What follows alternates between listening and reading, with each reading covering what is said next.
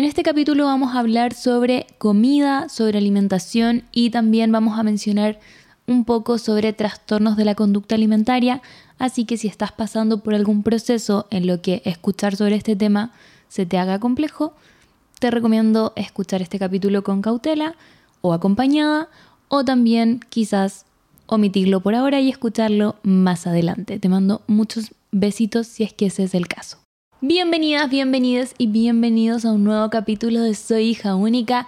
Yo soy Bea Córdoba y estoy muy contenta de empezar otro nuevo episodio de este podcast que la verdad es que no sé para quién le puse Soy hija única. Tenía mis razones, pero no es sobre ser hija única. Hoy día es un capítulo demasiado interesante. Vino la Tuti, ex compañera mía de la universidad además, así que hay ahí una relación previa entre las dos y vamos a hablar sobre muchas cosas, muchas cosas sobre alimentación, sobre ciertos em, como enfoques del pasado que tenía la nutrición, sobre también cómo ella ve la nutrición ahora, un enfoque sin enfocarse, dije muchas veces enfoque, pido perdón, pero sin estar tan enfocados en el peso, sin estar tanto esto de la dieta. Bueno, ahí ya van a escuchar todo lo que tengan que escuchar y quise traerla a ella puntualmente en esta fecha porque se viene el 18 y yo sé, yo sé que cada vez pasa menos, pero para el 18 suele salir esto de cuántas calorías tiene el choripán, cuántas calorías tiene la empanada, que cuántos te podéis comer, que cuánto tienes que bailar si es que te comes no sé qué. Basta, ya basta con esto. Por favor, disfrutemos de la comida. La comida es para eso, para pasarlo bien, bueno, no es para pasarlo bien, en verdad, la comida es como para alimentarse. Pero también tiene su cuota social y la idea es no pasárnosla eh, complicándonos con el tema, sino que poder disfrutar de estas fiestas de manera tranquila. Así que para eso vino la Tuti, que nos va a contar muchas, muchas cosas. A mí me sirvió un montón para también actualizarme un poquito en distintas formas que tienen ahora las nutricionistas de ver la nutrición. Eso, espero que estén muy bien. Les agradezco también por el amorcito que recibió el capítulo con la Coté. Y nada, como siempre, les mando muchos, muchos besos y que disfruten el capítulo.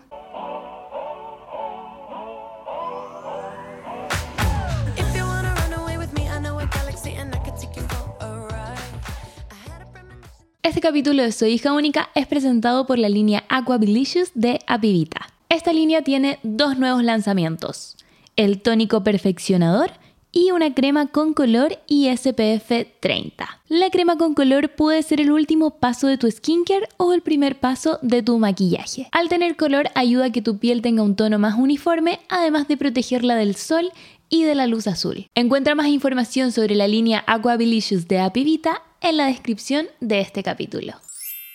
Bienvenida Tuti, ¿cómo estás? Bien, gracias. Oye, te tomaste un largo viaje para llegar acá. Yo estoy muy sorprendida. sí, vengo desde Puerto Aras aquí. A eh, estar en el podcast. Sí, y vengo y me voy. Sí, Sí, muy, estoy muy agradecida de que hayas pegado ese pique, porque probablemente si lo hubiésemos hecho online, esto no hubiese sucedido como está sucediendo. No, no habría sido tan pro porque estoy anonada con todo esta con el equipo, que Sí, el equipo nuevo. Me encanta. Oye, Tuti, para dar contexto, tú tienes un podcast. Cuéntame un poco de eso. Sí, tengo un podcast que se llama Mujeres Comiendo. Y en, el, en ese podcast hablamos de nutrición y salud mental desde una mirada realista, empoderada y basada en evidencia científica. Me encanta, me encanta. Me encanta sobre todo la parte de basada en evidencia científica porque es algo que falta a veces en las redes sociales. Mucho. A veces se habla muy desde la opinión de alguien y dijo un estudio que quizás, no sé, un estudio en dos personas no es. Claro. y que lo leíste en TikTok. Exacto. Típico. Mm. Así que no, este es un, podcast con material así, pero duro. Puro y duro. ¿Y quiénes lo componen? Eh, bueno, estoy yo claramente, que soy nutricionista. Está la Denise, que ella es médica nutrióloga. Y está la Cami, que es psicóloga. Mm. Así que somos tres ahí chicas que tenemos, conformamos este equipo y hemos hecho igual varias cosas, hemos formado una comunidad súper bonita, eh, hemos hecho eventos presenciales que han salido muy, muy bacán, así que mm, estoy muy contenta con esto. Qué bacán, ¿y cuánto tiempo llevan haciéndolo? Eh, partimos el 2021 o el 2022, enero del 2022. Ya, ah, igual es como nuevo. Sí. Ahí está. Creo. No me acuerdo. Creo que fue enero del 2021, ahora que lo pienso. Ya, sí. perfecto. Sí, y se me ocurrió a mí. Ah, Ah, ¿en yo serio? dije que deberíamos hacer un podcast. Y estas cabras no me pescaban. Y yo, como, hagamos un podcast. Así que salió. No, es que los podcasts siento que te dan un espacio para poder hablar tanto, Mm. sobre todo un tema de nutrición que es tan complejo y tan... Sí. Creo que la nutrición es una de las cosas que menos se sabe y que hay mucha información al mismo tiempo. Sí, ¿o yo digo lo mismo, Sí. exactamente lo mismo. Es como todo el mundo habla de nutrición y no necesariamente, y, y- y al final dan consejos de alimentación sin tener como un fundamento real para hablar de Exacto. eso. Aparte que somos todos tan diferentes. Sí. Es como, no sé, por ejemplo, el IMC, que después vamos a entrar a hablar de eso, que fue calculado como en un tipo de personas Sí. y después se usó para todo el mundo. ¿Cachai? Como... Siento que es un rubro que yo creo que en 50 años más la gente va a decir como, ¿por qué comían quesillo con galletas de agua todo el tiempo? Exacto. No, y además que es súper brígido porque uno piensa, eh, ni siquiera los médicos les enseñan de nutrición, ¿cachai? No, tienen Y- como nada. Nada, nada, ¿cachai? Entonces, después los médicos dan eh, recomendaciones de alimentación en la consulta médica o vaya a perder peso con esta pauta de alimentación que le doy a todo el mundo y es como, pero si tú no tienes idea. Como, no tienes idea, ¿por qué estás recomendando esto a una persona? ¿Cachai? Que tengo una amiga que esta, esta historia es demasiado reciente, la contó esta semana creo en sus historias, la Cami, Cami te mando un saludo. La Cami contó que fue a la endocrinóloga. Ella todos los años va porque se tiene que medir no sé qué cosa, no sé qué tiene, pero algo se mide, va todos Ya. los años a su chequeo. Y este año fue con la misma de siempre, que había siempre sido muy ok, era una señora, ok, todo ok. Y esta vez fue y la señora le dijo como, oye, tú te verías, como que está todo bien, sus exámenes estaban todos bien, exámenes excelente, onda, todo estaba check, check, check, check, check. Y le dijo como, tú te verías mejor con unos kilitos menos, así que te voy a dar una pauta. No. Y le dijo como, eh, tú carbohidratos, eh, no comas, mejor no comas carbohidratos, mejor esto no sé qué, mejor esto no sé cuánto. Y se la pasó. La Cami claramente no va a volver nunca más a ese lugar, pero fue como, o sea, la Cami decía, de hecho en su historia, es como, imagínate yo tuviera un TCA y voy donde esta señora y me dice eso. Y, y- y le da una pauta súper restrictiva además, porque era muy restrictiva. Era como, chao carbohidratos, chao azúcar, de ahora en adelante solo va a comer lechuga. Y en base a una opinión únicamente sobre eh, como desde su cuerpo estereotípicamente, como que no, no tiene ningún fin médico en el Ninguno. fondo. Y además que, claro, ¿qué hubiese pasado si es que ella tenía un TCA o se estaba recuperando un TCA o tuvo un TCA y ese fue un comentario súper gatillante? Exacto. Terrible.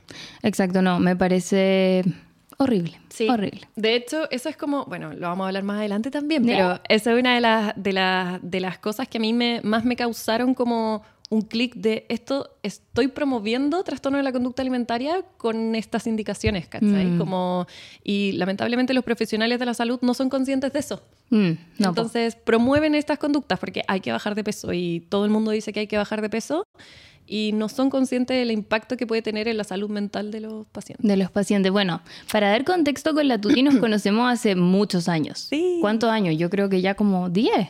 Sí. Ay, ¿Cómo pasa el tiempo? No, pues porque yo poco entré, entré el 2013, tú llegaste después. el del 2014 llegué yo. Sí. El 2014. Y porque la Tuti estudió, estudiamos en la misma universidad, entonces la Tuti sabe todas las cosas que usted ha leído en mi libro, cosas así, pero como el otro lado, como que veía que yo no iba a clase, que yo me desaparecía, que entregaba la prueba y me salía, corriendo. Em, entonces la Tuti tuvo este enfoque nutricional inicial muy, Tradicional. muy tradicional. Cuéntame un poco de eso. ¿Cómo fue para ti? Primero, leí una entrevista tuya que querías estudiar kinesiología originalmente Sí. y que al final te quedaste en nutrición. Sí, qué ¿Fue una buena decisión? Sí, sí eh, me encanta porque la Bea leyó sobre mí. Sí. Ah, Hice la tarea. Lo que no hacía en la universidad. Para que nadie diga que yo no hago las tareas. ¿quién dijo que ser influencer es fácil? Exacto, exacto. Yo ahí. ¿Quién es? ¿Qué hace?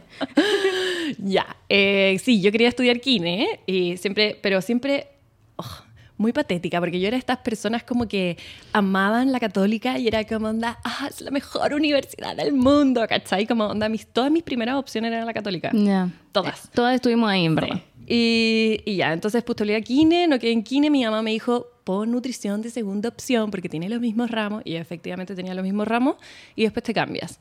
Ya, y llegó el momento de cambiarme y dije, ¿sabes qué? No, tengo buenas amigas, como que me da Ah. paja cambiarme, y me quedé. Y después ya el segundo año como que me anduve arrepintiendo y el tercer año como que ya me gustó, me gustó, como cuando uno empieza a ver ya dietoterapia o cosas por el estilo. Ahí dije, ya me quedo. Ay, todo lo contrario a mí. A mí me gustaron como los primeros años y cuando se empezó a acercar dietoterapia yo era como, no. No, es que a mí me encantaba como entender todo, ¿cachai? Mm. Como onda, no sé, esta, eh, la proteína llega aquí y hace esto, o Claro. si tú tienes pancreatitis, tienes que disminuir, bla, bla, bla. bla. Ah, Como ah, eso me encantaba. Todo eso que yo era como, por favor, no, no quiero saber ninguna enfermedad. Yo fisiopatología lo pasé pésimo. Ay, me encantó fisiopatología. Yo amaba al profesor. Ay, era bacán. Era la mejor persona que Sí. existió en este planeta. A veces sale en la tele. ¿En serio? Sí, Ay, como como, ¿dónde eh, cardiólogo como clásico que le preguntan a él. Oh, lo amo. Es que el mejor, a mí, tú cachai que a él es una de las pocas personas que yo en la universidad me acerqué a contarle lo que me pasaba de la ansiedad y él me tomaba las pruebas en su oficina No. y me daba mucho tiempo. Me decía como, no me quitaba el celular, no me hacía nada, porque él me decía como, si tú estás acá es porque realmente te importa aprender y me dejaba sola en su No. oficina con la prueba. Yo nunca le mentí a él, a él nunca le mentí, nunca, Lo amo. ni un torpedo, nada, porque yo decía como, este señor confía 100% en mí, no lo voy a decepcionar. Y como que me tomaba las pruebas de su oficina para que yo estuviera tranquila. Me decía, sé que te pasa que cuando estás en la sala con más gente te abrumas, ven a dar la prueba y me daba, como que me mandaba un mail, como ya vea, puedo en tal horario. Y yo iba al hospital y me sentaba en su oficina y me hacía la prueba. No, es que ese profesor, un amor. Sí, onda, por él hubiese estudiado toda la carrera, pero él hacía solo un ramo. así Sí, que- triste. Bueno, la cosa es que entonces eh, tuviste dietoterapia. Tú eras muy deportista. Yo jugaba handball en la universidad, bueno, toda la vida hasta la universidad, eh, y por eso fui también seleccionada de la universidad. Y eso yo creo que también me hacía como ser así como, ah, onda como Ah, católica, ¿cachai? Claro, sí, porque por ejemplo la, la Luna y la Panchi, que también les mando un saludo, eran seleccionadas de básquetbol. Sí. sí. Sí, así que eso como que me mantenía muy como espíritu UC, ¿cachai? Sí, es que claro, porque tenía ahí, representaba ahí a la Sí, po. cuestión y cuando uno representa algo se siente muy identificada. Sí, Eh, eh, fue mi etapa más linda de la universidad fue haber sido handballista, porque en verdad si no... De hecho, me fui a vivir con una amiga de handball después cuando salí de la U. Mi pololo es de handball. Tuve otro pololo de handball. Como mi mejor amiga es de handball también. Las ¿cachai? personas deportistas como que se quedan mucho en ese Sí. círculo, porque la Luna y la Panchi también. Sí. Como que todo se queda ahí dentro de ese mundo. Como-. La Panchi también. Sí, yo creo que es medio pueblo chico, infierno grande, ¿o Sí, no? ¿Mucho es que, Kawin o no tanto Kawin? No, es que uno pasa mucho tiempo ahí, po, Sí, po. ¿cachai? Onda, no sé, po, si salíais de las 5 de clases, yo me quedaba hasta las 8 haciendo hora con mis compañeras de equipo para entrenar Mm. Claro. todos los días, ¿cachai? ¿Y cómo lo hacías para estudiar, Tuti? Porque igual siento que la carrera era muy demandante. Sí, sí, y más encima yo trabajaba también, era empaque. Entonces. Hacía ahí toda. Hacía toda. Yo creo que por eso no me di cuenta que uno era ansiosa y dos que tenía tras, eh, déficit de atención. No tenía tiempo para pensar no tenía en tiempo. eso. No tenía tiempo Mm. para parar, ¿cachai? Mm. Entonces, em, como uno tenía que pasar tanto tiempo con los compañeros de equipo y, no sé, te iba a nacionales y era como un espíritu así como esto de tenemos que ganar y todos estamos en esto, que yo creo que eso te va... Me encanta, todo estamos en esto muy We're all in this together. Como nunca se sintió más real. Sí, no, era, era pasión real. Sí. Y además que yo soy muy apasionada, entonces era como, weón, por mi equipo doy la vida. Fuiste como capitana de la Question Ley. Sí, fui capitana, fui delegada, fui todo. Ah, todo lo que se podía toda. hacer. De hecho, cuando salí de la universidad, seguí trabajando en selecciones UC como nutricionista. Así, pero onda, ta, UC Sí. conmigo. Pero después ya cambió la cosa. Eso, decidiste cambiar. Porque, bueno, la católica, yo no quiero hablar por el presente de la católica porque no tengo idea. Ya un poco. Como que yo me desligué de ese lugar hace como 20.000 años, tú hace un poco menos, pero igual. Eh, Y tú originalmente, cuando entraste a estudiar, ¿qué enfoque tenías o qué enfoque creías que era como el de la nutrición que uno debiese llevar como en su vida normal? Ay, ay, vuelvo a eso, María Jesús, como tanto tiempo atrás. Eh, yo no quería estudiar nutrición porque le decía, yo me acuerdo cuando mi, cuando mi mamá me dijo como pon nutrición de segunda opción, yo pensaba y decía, no quiero estar dando toda mi vida dietas. Mm. Como que yo decía, no quiero dar toda mi vida dietas, no quiero que una señora venga a mi consulta a buscar perder peso y yo no quiero estar haciendo toda mi vida eso. Mm. Y al final, como, por eso me gustó tanto dietoterapia, porque fui entendiendo como que la nutricionista podía hacer algo más, ¿cachai? Claro. no solamente dar dietas, eh, sino que también podía aportar como en la salud de las personas o tratar o servir como un pilar de tratamiento para ciertas enfermedades, ¿cachai? Pero después, eh, o sea, mi enfoque de salud era totalmente centrado en peso, como todo era perder peso en el fondo. Em, lo que más se centra en la universidad también es como la obesidad, porque es lo que más existe hoy. Eh, la prevalencia de obesidad es bastante alta, entonces, según IMC, que ya vamos a hablar de eso, pero eh, finalmente es como lo más presente. Y, mm, y, todo era pauta de alimentación, dietas, perder peso. Cuando ya estás en el internado te vas dando cuenta que todo el mundo eh, quiere perder peso y todo va para allá. Entonces es como era difícil pensar en otra cosa en el fondo. Claro. sí.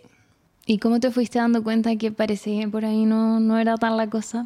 Em, yo creo que, bueno, cuando te estaba, le contaba a la Bea antes de empezar a grabar, off the record, que en el internado fue súper terrible, lo pasé pésimo, pésimo, pésimo y no me gustaba nada. Como yo decía, no quiero ser esta nutricionista, no quiero ser nutricionista de casino, no quiero ser nutricionista clínica, no quiero ser nutricionista de CEFAM, no quiero nada. Nada me gusta, nada me representa. Y al momento de salir eh, decidí trabajar como independiente y por eso empecé a trabajar en selecciones UC. Como que dije, ya, esta es mi, mi casa en el fondo, obvio que me van a aceptar, obvio que me aceptaron. Y, ahí empecé a, trabajar como Nutri Deportiva. Tenía todos mis equipos, pero así los más caros y los más bacanes, como Gol Estándar, onda bacán, bacán, bacán.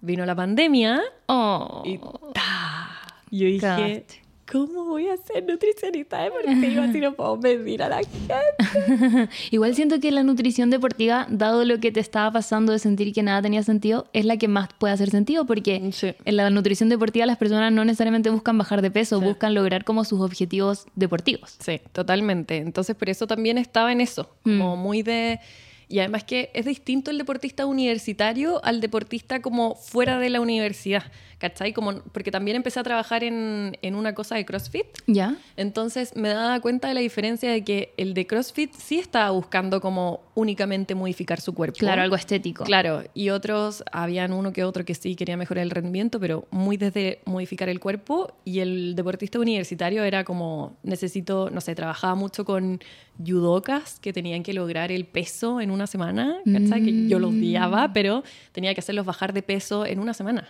Claro, para poder... Para poder lograr el peso, ¿cachai? O trabajaba con alterofilia, que también era lo mismo, y teníamos que aumentar masa muscular, como que era todo en pro del el rendimiento puro... Deportivo. Deportivo, ¿cachai? Eso encuentro muy heavy, los que tienen que... Una vez conocí a un chiquillo que peleaba el boxeo puede ser, y que también tienen como distintos pesos, y según el peso es el que te toca a ti como competir. Y este chiquillo me contaba que a veces tenía que bajar, no sé, 5 kilos en una semana y era como muy terrible. Yo creo que eso a largo plazo ser muy malo, ¿no? No, terrible. Es que finalmente ahí lo que va generando es estos ciclos de pérdida y ganancia de peso mm, constante. Constante. Y eso tienen problemas como a nivel metabólico, mm. también eh, a nivel de masa magra. Cuando nosotros bajamos de peso de manera muy rápida, de partida estamos perdiendo mayoritariamente líquido y también estamos perdiendo mucha masa muscular o masa magra en el fondo, mm. libre de grasa. Y eso hace que después cuando yo recupero ese peso, no recupero en masa magra, recupero en masa grasa. Claro. Entonces cada vez como que, no sé, yo partí con una masa magra así y fui perdiendo, perdiendo, perdiendo y ganando, ganando masa grasa. Masa grasa. Sí. Mm. Entonces generalmente, y eso también lleva como a largo plazo a disminuir la tasa metabólica basal. Muchos términos como muy específicos, pero eh, va disminuyendo como el metabolismo a largo plazo en el fondo. Mm. Entonces por eso tiene Oye, Tuti, aprovechando que estamos hablando del peso, pasémonos a, este tema de qué es no ser pesocentrista. Eh, ya. Eh, ser no pesocéntrico, o yo eh, lo que yo hago es trabajar desde un enfoque de salud no centrado en peso, que tiene un nombre como más bonito, que es salud en todas las tallas. Y esto quiere decir que no, no todas las personas en todos los cuerpos son saludables. ¿Sí? No estamos diciendo como que todo el mundo es saludable en cualquier tipo de cuerpo, sino que cualquier tipo de cuerpo puede lograr salud sin perder peso, sin la necesidad de perder peso, ¿sí? Entonces, finalmente, ¿qué es lo que busca este enfoque de salud? Es terminar con el estigma de peso y la discriminación por peso, ¿ya? El ser no pesocéntrico es que yo no tomo el peso como un determinante exclusivo de salud, ¿sí? O sea, como lo que estábamos hablando también antes de la grabación. Yo puedo tener todos mis exámenes normales, ¿sí? Puedo tener mi presión arterial, mis exámenes eh, de laboratorio buenos, etcétera, todo perfecto, pero si estoy en un rango de obesidad o un rango de sobrepeso, me van a sugerir perder peso, Mm, me van a mandar sí. a perder peso. ¿Por qué? Si está todo perfecto. Claro, te van a meter en un estrés y en una especie de cuestionamiento de ti misma Exacto. solo por algo estético. Exacto. Y finalmente es, no existe, ya la fecha, al día de hoy, no existe ningún método efectivo para perder peso que se mantenga a largo plazo. ¿sí? O sea, efectivamente, tú pierdes peso haciendo una dieta o con algún medicamento, la cirugía bariátrica o lo que sea, tú pierdes peso. Pero a largo plazo se recupera. Mm. ¿sí? Entonces, hay, obviamente que hay personas que con cirugía bariátrica em, no recuperan el peso, pero hay personas que sí y que se tienen que volver a operar. Y no es porque la persona le falló a la cirugía bariátrica, sino que finalmente es el método el que no funciona. Claro. ¿Cachai? Es como si yo me vacuno contra el COVID y me da COVID, ¿le voy a echar la culpa, ¿me voy a echar la culpa a mí? No. Como, po. porque a mí me dio COVID, no, pues es como, pucha, no me funcionó la vacuna. Como la vacuna no fue suficientemente efectiva, Mm. ¿se entiende? Sí. Pero ¿qué es lo que pasa? Cuando una persona recupera el peso perdido después de medicamentos, dietas o bariátrica, se le echa la culpa a la persona. Es que tú no mantuviste los hábitos, es que tú no hiciste las cosas correctas, ¿cachai? Cacha que escucho un podcast que me gusta mucho que se llama Se regalan dudas. No sé si lo has escuchado. Lo, lo- lo he cachado, pero nunca lo he escuchado. Te voy a mandar un capítulo en específico, aunque no me acuerdo también cuál era, pero una de las chiquillas, la Ash creo que se llama, que no me sé tan bien todavía los nombres, eh, comenta que ella tiene sobrepeso, o tenía, no me acuerdo tan bien la- el, el rango de la cuestión, pero la cosa es que ella se decía a sí misma como yo no puedo ser disciplinada porque nunca puedo bajar de peso. Y un psicólogo le agarró y le dijo, tú tienes uno de los podcasts más escuchados en Latinoamérica, porque efectivamente es de los más escuchados en Latinoamérica.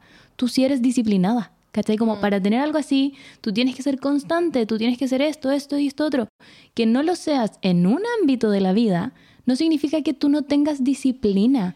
Y eso ella dijo como que le cambió la forma de ver porque, claro, todo el mundo dice como, ay, es que no tienes disciplina, por eso no bajas de peso y no sé qué.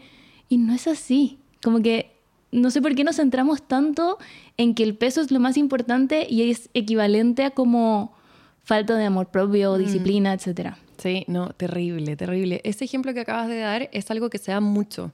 Finalmente es como si esto de la fuerza de voluntad, como Eso, depende de de tu fuerza de voluntad. Y es como, oye, lo que tengo en mi plato no depende de mi fuerza de voluntad, depende del tiempo que tuve para preparar mi plato, del tiempo que tuve para ir a comprar esta comida, de la plata que tuve, Mm. del tiempo que tengo para comérmelo. Porque hay veces que ni siquiera tenemos tiempo para comer. Exacto. ¿cachai? La- en, en Chile particularmente tenemos una vida muy ajetreada, muy rápida. Entonces, finalmente, eh, la- no sé, los horarios laborales a veces es, no sé, si vives en Santiago y trabajas en Las Condes, si vives en Puente Alto, te demoras una o dos horas en el transcurso solamente Mm. para llegar a tu pega y de vuelta a tu casa. O sea, Sí. ya estás perdiendo mucho tiempo en el fondo. Sí. Y es como, eh, no se trata de fuerza de voluntad, se No. trata de tener muchas cosas para yo lograr esta alimentación, ¿sí?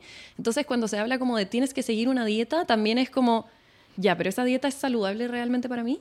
Como, está haciendo, me está entregando la energía suficiente que yo tengo, que necesito para hacer todas las actividades de mi vida.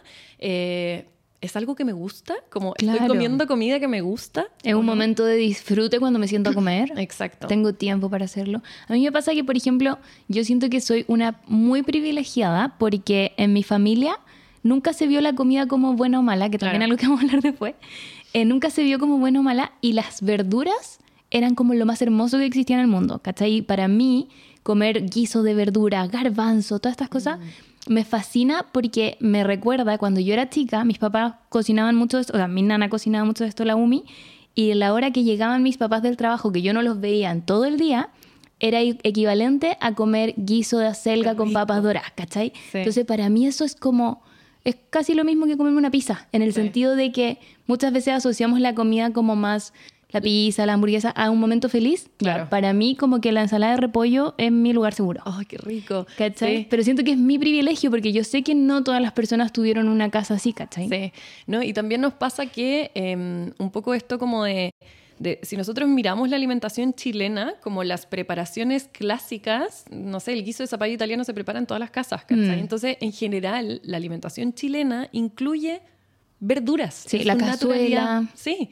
Mm. Entonces, finalmente, ¿qué es lo que pasa? Que después empiezan como con todo este discurso de que, ya, pero la cazuela le tienes que sacar o tienes que comer solamente esto o esto otro, ¿cachai? Como, Hoy me acuerdo una de las primeras enseñanzas que nos dieron en nutrición, quizás te acuerdas también, no me acuerdo qué ramo habrá sido, pero era, puede haber sido como ciencia de los alimentos, ponte tú. Era como las legumbres van sin longaniza Y yo- o sin embutido.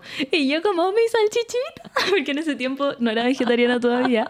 Y puta que me gustaba llegar a mi casa y comer lentejas con una salchichita arriba. te juro que sí. Y yo como que ahí me, o sea, yo igual era dura para la cuestión y era como, no más salchicha, Sí. como que se acabó esto. Sí. Y yo en mi casa era como, no, se come más. Yo también. Sí. Yo también le decía a mi mamá, pero mamá, ¿por qué le estás poniendo esto? ¡Veneno! Las lentejas son buenas lo suficientemente solas. Sí. Sí, fui esa persona. Ay, yo pobre de toda la Sí. gente que me rodeó en ese tiempo, Sí, ¿no? yo también. Mi pololo siempre me dice como, porque yo también pololeaba él- con él en la universidad y me dice como, eh, tú antes eras muy policía alimentaria, ahora ya no. Oye, es que yo creo que, que no. Bueno, igual esa es la cuestión. Tengo, siento que tengo noción de algunas compañeras nuestras que nunca cayeron en eso y que disfrutaron por siempre la comida. Heavy. Pero muchas otras no. Sí. Y éramos satánicas. Sí, no, yo en verdad eh, es heavy como el- la universidad para mí afectó considerablemente mi relación con la comida. Mm. O sea, yo era una persona que se alimentaba de manera súper neutral, ¿cachai? Lo mismo que decís tú, como onda, la pizza era igual de rico que una ensalada. Claro. Que un Y- guiso de verdura. Sí, pero después eh, me empecé a dar cuenta de que no, po, de que Mm. esto tenía que ser así y que tenía que ser así y había que comer menos de esto y más de esto y que esto te podía producir esto otro. Entonces al final como que empezáis a cuestionarte todo. Onda, Sí. miráis tu plato ya no lo miráis como tranquilamente, sino que lo miráis pensando y calculando, que es mucho también lo que pasa cuando uno está a dieta. Claro. ¿Cachai? Como que estáis calculando, chuta, me serví más de lo que la Nutri me dijo que me tenía que servir. Mm. Entonces estamos todo el rato como pensando y calculando. Y ahí también viene como esto de em, lo que decía esta chica como de me falta disciplina, no soy una persona disciplinada, de cómo terminamos creyendo que por fallar a esa regla que alguien desde afuera me está imponiendo, yo no soy disciplinada. Claro, no eres suficiente. Exacto. De cierta manera. Sí, no, yo me pasó que una vez me traumaticé porque me dijeron como que el jugo de limón que le ponía a mi lechuga contaba como porción de fruta. Y yo, no. Y ahí fue como, chao, no quiero ¿En más. serio? Sí. Heavy. O sea, ahí nos vamos dando cuenta de cómo eh, también la, o sea, la, la universidad influyó en tu relación con la comida. ¿cachai? Sí, sí. Yo siento que igual como me hice vegana Claro. en la universidad, yo era bien, yo era bien pesada. Entonces, como que era como bien contrera. Mm. Era como que a todas las profesoras les decía como, ¿y por qué no lo podemos hacer vegano? Y como, ¿por qué esto no es vegano? De Mm. Y ahí no era tan de moda como es ahora, pues. Nada, No. nada. Yo me acuerdo que una vez quería, ponte tú, hacer eh, hamburguesas de lenteja y mis compañeras me mandaron a la mierda. ¿En serio? Pero era como en un ramo, no era técnica, era el ciclo... Ciencia del alimento. no, ah, no. ciclo, vital. Ya. En ciclo vital como que teníamos que, no sé, hacer pauta para un niño chico. Sí, y típico. yo como ya, y dije como hagamos hamburguesas de lenteja, no sé qué. Y me dijeron como no, terminamos haciendo como tortilla zanahoria con puré. Qué Y- fome. Sí. Y me acuerdo que con el profe que era chef, El estábamos así como entusiasmados y hacemos con berenjena y no sé qué. Y las otras niñas como no, muy pajero calcularlo. No, ya, chao. Ay, qué lata. Sí, pero bueno. Y ahora es algo tan común en el fondo, como la hamburguesa de lenteja igual es algo mucho más... Sí, po, en esa época no vendían muchas. Había como de personas muy veganas que hacían unas muy artesanales, que eran bien ricas, pero no, no, no había tanta opción. No. Oye, y ya, entonces descubriste que no quería pesocentrismo. Bueno, hablemos un poco del IMC, que igual lo he hablado en otros capítulos, pero ¿qué pasa con el IMC? ¿Por qué se sigue usando? Ay, no tengo idea por qué se sigue usando, pero sí te puedo dar la explicación de qué, pasa qué pasa con el IMC. El IMC es una fórmula que fue eh, creada en 1800, sí, como en 1800 y tanto, por un astrólogo, astrónomo, Astrónomo de ser. Astrólogo, así como Sí. era Piscis. como veía los astros. no, astrónomo belga, ya que él dijo como, "Mm, quiero ver como cuál es el hombre perfecto, ¿sí? Como la forma del hombre perfecto, ¿cachai? Entonces creó esta fórmula y la creó como tomando medidas únicamente de hombres, ¿sí? De hombres belgas. Por supuesto, porque hombre. Obvio. ¿Ya? Y obviamente estamos hablando de una de un estereotipo de cuerpo belga, ¿sí? Claro, metro noventa. Yes. ¿Ya? Entonces ahí calcularon y dijo, ya, este es el índice de Ketelet, ¿ya? Y después, como que empezaron a... Em, antes no habían pesas en las consultas médicas. Ah. No existía. La gente no se, no pesaban, los médicos no pesaban a la gente, pero empezó a entrar la pesa en la consulta médica y dijeron ya, tenemos, empezaron la industria de seguro a decir, tenemos que hacer algo para medir a la gente y que nos poder cobrar más. ¿sí? Mm. Entonces ahí encontraron este índice em, y lo tomó otro gallo, que es el, ya no me acuerdo el nombre, y este gallo dijo como, ya, yo voy a validar este índice. Y para validar este índice fue, tomó cinco países, que son Japón, em, Sudáfrica, Estados Unidos y otros dos, pero son de Europa, ya no me acuerdo cuáles son. Francia y otro más, ¿ya? Hombres, solamente hombres. Entonces lo que hizo fue evaluar si esta formulita del índice Ketelet funcionaba. Y dijo como ya, sí, ¿sabéis qué? Podemos hacer este rango de pesos. Entonces eh, los que están sobre el IMC de veintitantos son sobrepeso, sobre esto, obesidad y bla, bla, bla. Listo, ¿ya? Y así se llevó a cabo y las industrias de seguro lo empezaron a usar y un momento en 1980, ponte tú, eh, en Estados Unidos dijeron como no, ¿sabéis qué? Está muy alto el índice de masa corporal, así que lo vamos a bajar. Ahora en vez de ser en MC 20, sobre 27 sobrepeso, ahora ser sobre 25. Y de un día para otro decidieron arbitrariamente cambiar el punto de corte y dijeron como ahora sobre 25 tenéis sobrepeso, sobre 30 tenéis obesidad. Oh. Listo. ¿Cachai? Y tan tan, quedó. Sí, ya sí, no se hizo nada, ¿ya? Y el IMC no ha sido validado en mujeres, no ha sido estudiado en mujeres, no hay puntos de cortes especiales para mujeres porque todo se hace en torno a hombres. Porque la medicina y la ciencia tienen mucho también como de... De machismo. Sí. Oh, qué heavy. Sí, y así es como una serie. Finalmente el IMC es solamente una medida para evaluar poblaciones. O sea, que Telet así lo creyó. Como mm. para medir poblaciones, no para medir salud. no, jamás. Y mucho menos para evaluar salud individual. ¿Cachai? Claro. No, y es muy heavy. El típico ejemplo que dan y que a nosotros nos pasaban igual en nutrición era como eh, que el IMC de un hombre que levanta pesas puede ser muy alto, pero tiene muchísima masa muscular. Entonces al final en verdad es algo que no sirve para nada.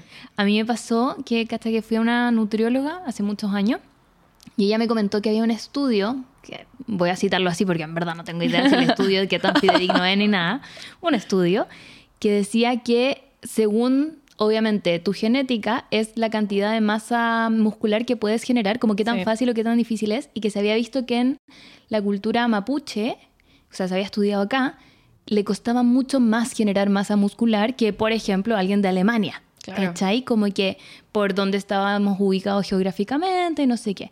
Y son ese tipo de cosas los que las personas de la población normal no, saben. Y se terminan frustrando tremendamente porque ven que la influencer de no sé dónde hizo ejercicio un año, pa, musculosa total. ¿Cachai? Y no tenía idea cómo llegó ahí tampoco. ¿Cachai? Y al final es como hay tantos factores que están determinando nuestro peso, nuestra masa muscular, nuestra masa grasa, eh, incluso como el depósito de masa grasa no es igual en todos. Hay personas que depositan más la grasa a nivel abdominal, otros más como a nivel de brazos o piernas. ¿Cachai? Entonces es como, ¿por qué vamos a poner a todos en el mismo, mm. ¿sí? O sea, una persona, y, aquí también desde el IMC nace el peso ideal, ¿cachai? Como todos tienen, todos los hombres tienen que tener el mismo IMC y todas las mujeres tienen que tener el mismo IMC, ¿cachai? Mm. Y de ahí nace el peso ideal. Es como, ¿qué? Me acuerdo haber visto lo del peso ideal en la universidad y yo quedé como, oh, ¿qué es esto? Sí, yo no me lo cuestionaba. Era como, ah, ok, ya, tengo que llevar a todos al peso ideal, al peso ideal. Y ahí también te vas dando cuenta, como onda, nosotros en la consulta estamos buscando personas más saludables o estamos buscando pesos menores. Mm, claro. Igual tengo una pregunta, que es una pregunta probablemente más polémica y que es lo típico que sale cuando uno se mete y ve a alguien hablando sobre body positive.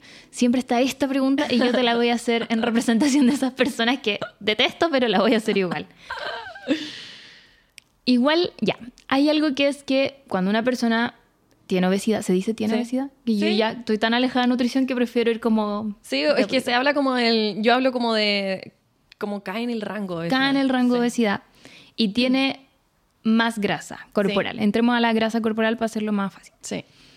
¿Hay alguna correlación con que a futuro tenga alguna enfermedad tipo diabetes, hipertensión o algo así? ¿O en verdad todo eso que nos decían? Porque era muy típico que te decían, como tienes que bajar de peso porque si no, en 10 años más vas a tener diabetes. Sí, sí. no, ahí lo que se habla es que tenemos que diferenciar entre la grasa subcutánea y la grasa visceral. ¿Sí? Perfecto. La grasa subcutánea es la que nosotros nos podemos tocar. ¿ya? Es como esta que, que tocamos aquí en los bracitos o en la guata o qué sé yo. ¿sí? Y la grasa subcutánea no tiene importante em, como influencia a nivel metabólico. Es decir, como no, no necesariamente va a alterar nuestros niveles de insulina o nuestros eh, niveles de eh, azúcar en sangre, etc. ¿sí? Pero la grasa visceral, que es la que se encuentra debajo incluso de los músculos, como del músculo que está acá en el recto ab- abdominal en el fondo, y es la que está recubriendo como los, los Los órganos, órganos. ¿sí? Esa es la grasa metabólicamente activa y que va a tener una influencia a nivel metabólico y que aumenta el riesgo de desarrollar enfermedades y bla, bla, bla. ¿sí? Mm. ¿Qué es lo que pasa?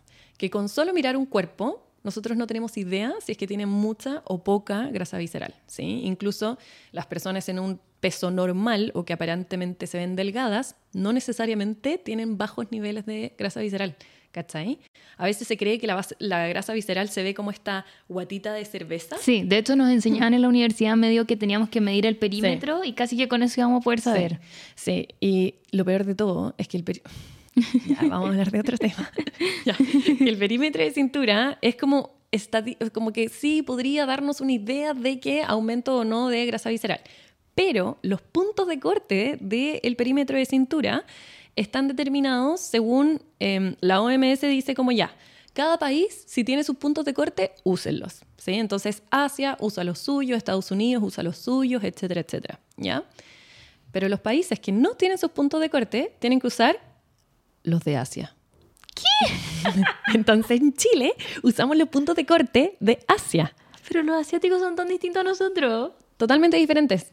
Y esto no lo estoy inventando yo, lo dice realmente, onda, si tú te vas a la guía del MinSal, ¿cachai? Como de salud, no sé, en diabetes o lo que sea, como síndrome metabólico, sale. Onda, como en, en la referencia, tú te vas a revisar cómo se usan los puntos de corte que dijo la OMS y te vas a los de la OMS para Latinoamérica, Asia. Claro, va como para atrás. Yo encuentro impresionante que... ¿Quién decide eso? Como, ¿Y por qué? ¿Qué estaba Sí. pensando que se comió ese día que decidió Sí. poner eso de lo asiático en nosotros? Sí, No, somos tan diferentes. Y al final es como, es una medida que es solamente superficial, que sí, si bien como que podría, se- por eso se dice como aumenta el riesgo de, pero no significa que tú tengas esto. ¿cachai? Claro. Entonces, por eso es tan como eh, importante el tener presente, si yo estoy viendo un cuerpo más grande que aparentemente tiene más grasa, no puedo asumir que su grasa visceral es aumentada, Mm. porque la grasa visceral solamente se ve con... eh, ¿Cómo se llama esto? Como tomografía computerizada, ¿cachai? ¿Con la bioimpedancia tampoco se puede? Tampoco. Oh. La bioimpedanciometría solamente hace como fórmulas matemáticas y una estimación de, pero no nos está diciendo realmente cuánta grasa visceral tiene. ¿cachai? Mm.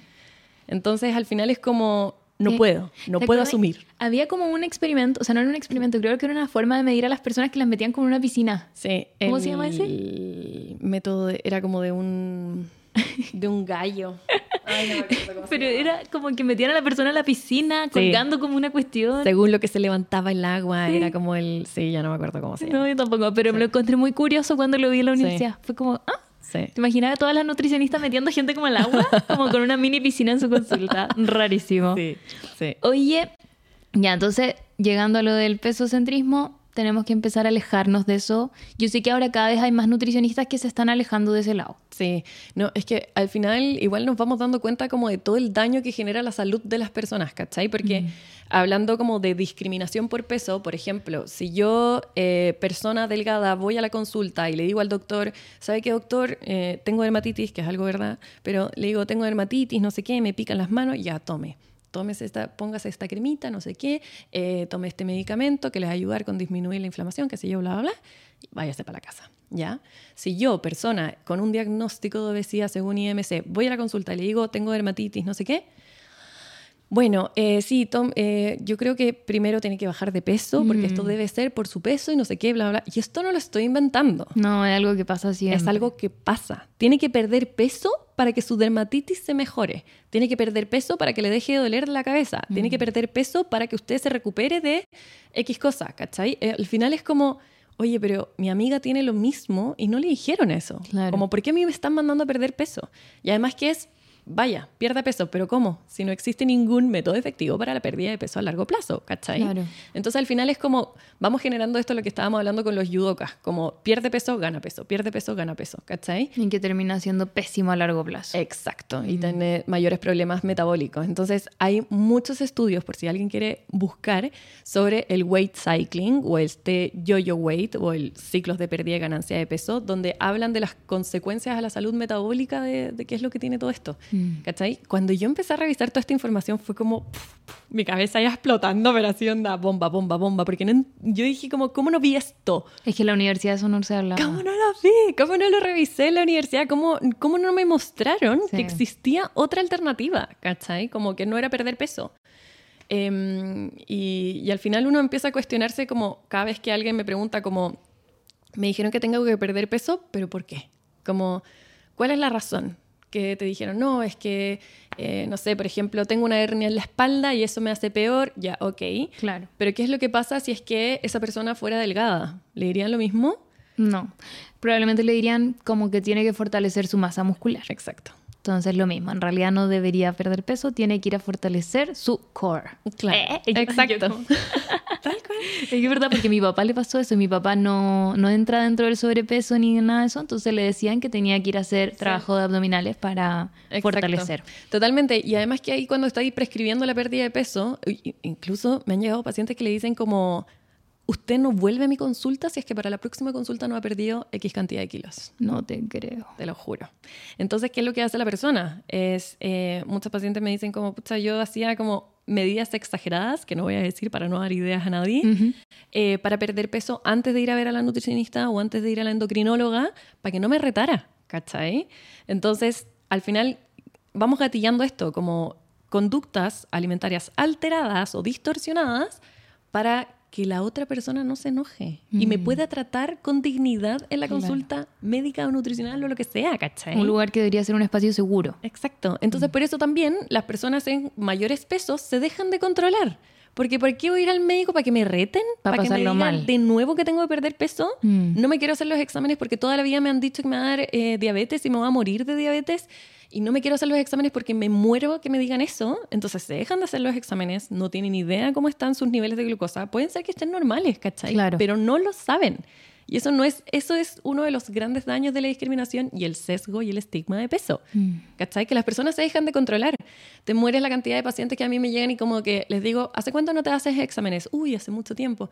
Que me da pánico hacerme exámenes. Me da pánico porque toda la vida me han dicho que yo puedo tener esto y no me quiero hacer exámenes. Y les da miedo verlo. Sí. Entonces, oh. ahí lo que yo hago es como como que les introduzco cómo hacer todo este ambiente y también les comparto, por ejemplo, los eh, perfiles de las médicas con las que yo trabajo y es como todo esto va a ser una burbuja segura, como tranquila, como mm. estás en un ambiente seguro para que tú puedas, no sé, leer tus exámenes, ¿cachai? Claro, claro. Y si tienes colesterol alto, vamos a hacer algo al respecto. Exacto. Y no necesariamente tienes que perder peso para mejorar tu colesterol.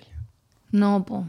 Ay, sí, es que siento que mm, todo el tema de los noventas y los dos miles y las revistas que leímos cuando éramos chicas como que nos hicieron mucho daño respecto a, nuestra autopercepción y como de lo que era saludable y lo que no. Y aquí viene la segunda pregunta polémica.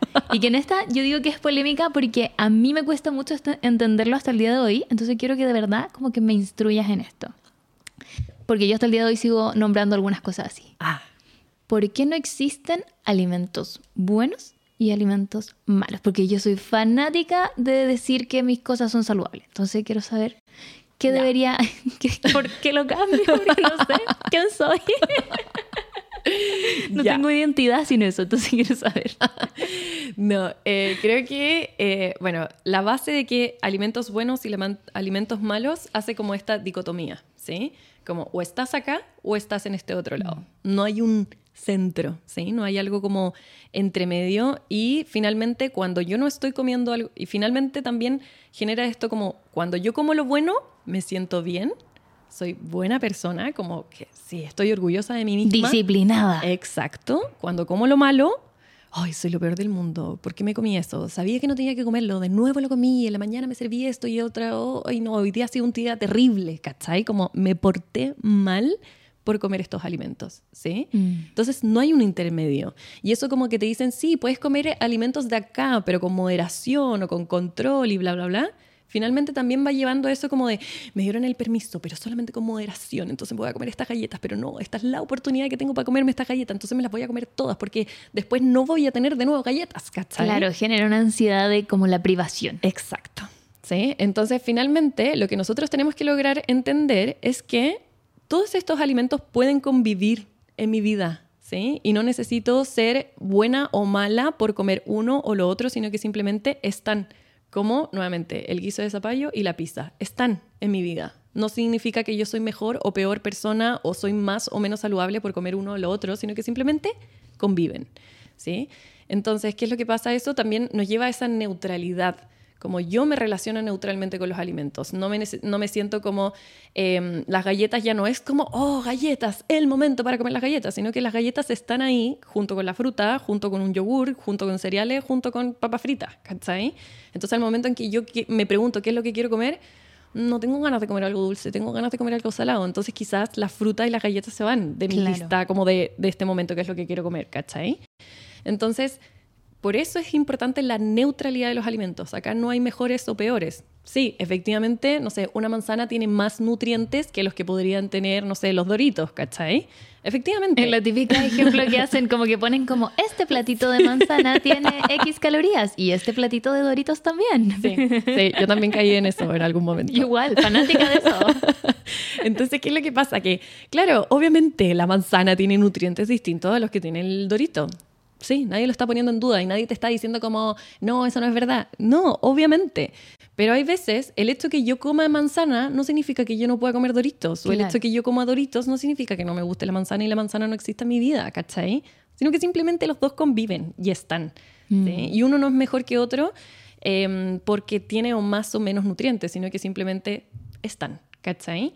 Y es un poco lo que también eh, yo siempre digo como onda, hay personas con más pelo, hay personas que tienen menos pelo. Una persona más peluda o con más pelo en la cabeza no significa que sea mejor que la que sin pelo, ¿cachai? Exactamente. Como que están, viven y son parte de, mm. ¿cachai? Sí, a mí me pasa que ¿dónde está como, porque igual siento que es algo más como de mindset en ese sentido, porque como te explicaba antes, yo siento que soy muy privilegiada porque no tuve esto de como alimentos malos y buenos, como que crecí así, entonces no se me hace difícil ponerle la etiqueta saludable a algo y no saludable al otro porque no me genera el no comerme el otro. Claro. ¿Cachai? Como que yo amo las papas fritas y voy a comer papas fritas igual, ¿cachai? Pero a la cantidad que a mí siento que se me ocurra. Y siento que ese es mi, mi dilema con esto, de cómo hacer para que no caer en excesos, así como no queremos caer en exceso de solo comer lechuga, porque también mm. eso es un exceso, ¿cachai? Como la super restricción es un exceso. El no caer en como, ah, ya, entonces me como hamburguesas todos los días. ¿Cachai? Como... Sí. Creo que ahí también hay que darnos lo mismo, volviendo como lo del plato. Lo que yo tengo en el plato depende de muchos otros factores, no solamente como de mi decisión, ¿sí? Porque a mí me encantaría comer súper variado todos los días, pero hay veces que no puedo, como que no tengo el tiempo, me da lata cocinar, no tengo los alimentos que me gustaría tener en la casa, etcétera, ¿cachai? Entonces, eh, finalmente, si nosotros pensamos como el típico ejemplo, que yo trabajo desde alimentación intuitiva, y la alimentación intuitiva responde esto de como, como lo que quiero en el momento que quiero, la cantidad que quiero, y es como, ¿y qué pasa si alguien quiere comer todos los días McDonald's? Exacto, esa fue mi pregunta, porque yo soy ese tipo, ah, no, no, no, no, pero es lo que uno lee siempre cuando eh, se plantean estas nuevas formas de comer. Exacto, totalmente, y es como, si tú tuvieras la elección de comer McDonald's todos los días, ¿lo harías? O sea, yo no, pero no, sé. Nunca nadie me ha dicho que sí. Ya. ¿Cachai? Es como, onda, realmente, si tuviera que todo el día comer McDonald's y estar, no sé, las personas que trabajan en McDonald's como que terminan chata de mm. McDonald's, ¿cachai? Como que les llega a dar asco el olor. Sí. Entonces, finalmente es como, realmente, yo voy a decir eso, por ejemplo, no sé, es como, a mí también me gusta comer el guiso de zapallo. ¿Por qué lo voy a sacar de mi vida y lo voy a reemplazar solamente por hamburguesas? Claro. Entonces, finalmente, cuando logramos esa neutralidad, nos damos cuenta de que hay veces que tengo ganas de comer esto y hay otras veces que tengo ganas de comer esto otro. Y ambas cosas incluyen en mi vida, ¿sí? Mm. Y como nada está restringido, no pierdo este control, ¿sí? Mm. Porque finalmente la restricción lleva a la compulsión. Mientras más restrinjo, más pierdo el control. ¿Sí? Claro. Entonces, si yo le estoy poniendo, por ejemplo, ya voy a comer chocolate solamente X días a la semana y en esta cantidad, finalmente, en ese momento en que me doy el permiso para comer, me vuelvo loca, ¿cachai? Es como lo que, lo que pasa un poco con el 18, ¿cachai? Como el 18 es, Llegando al tema siguiente. es el permiso social para comer, ¿cachai? Como todos estos eventos es como... Es el evento en donde todo el mundo se da ese permiso para comer y por eso se genera como esta sensación de descontrol. Claro. Como de que, oh, voy a comer demasiado porque se viene el 18 y no sé qué. Porque y tomar demasiado es, también. Exacto. Es el permiso social. ¿Cachai? Nadie te va a cuestionar si te estáis comiendo X cantidad de empanadas, ¿cachai? Porque es el 18. Mm. ¿Cachai? No es que no existan empanadas de pino todo el año. No, existen. Existen, efectivamente, ¿cachai? Pero el 18 es el permiso social. Mm, Entonces por eso genera como también esta sensación como de descontrol, como de, ¡guau! Viene, ¿cachai? claro. Entonces la restricción lleva a la compulsión. Y yo sé que todos estos comentarios van a generar muchas como cosas. eh, y esto no lo digo yo, lo dice la ciencia. Así que cualquier cosa, Con la ciencia, no con ella. sí. Así que Sí, bueno, es que es difícil el tema porque siento que es algo que tiene que cambiar mentalmente en la sociedad para que podamos como todos juntos avanzar. sí. ¿Cachai? Como el, el dejar de ver las calorías. Ponte tú, yo soy fanática de mi reloj eh, Apple Watch. Claro. Yo tengo un Apple Watch y voy al gimnasio con eso. Pero hace tanto que dejé de ver las calorías que quemo porque no me servía para nada Sí, esa po. información que me cuesta entender cuando alguien me dice como solo me fijo en las calorías que veo en mi reloj, porque por ejemplo yo lo uso para ver cuántas pulsaciones Claro. por minuto llego cuando hago levanto pesa Mm. y así veo como, ah, sí, di todo de mí o digo como, "Mm, parece que no di todo de mí, ¿cachai? Como Sí. que me enfoco en eso. Eh, pero estamos como muy seteados como sociedad a contar caloría, a buscar el producto con menos calorías Sí. yo que soy, o sea, como que yo, yo era muy pro y sigo siendo muy pro de los sellos porque siento que de cierta manera llegaron a mostrarle a las personas que habían cosas ocultas en estos productos, ¿cachai? Claro.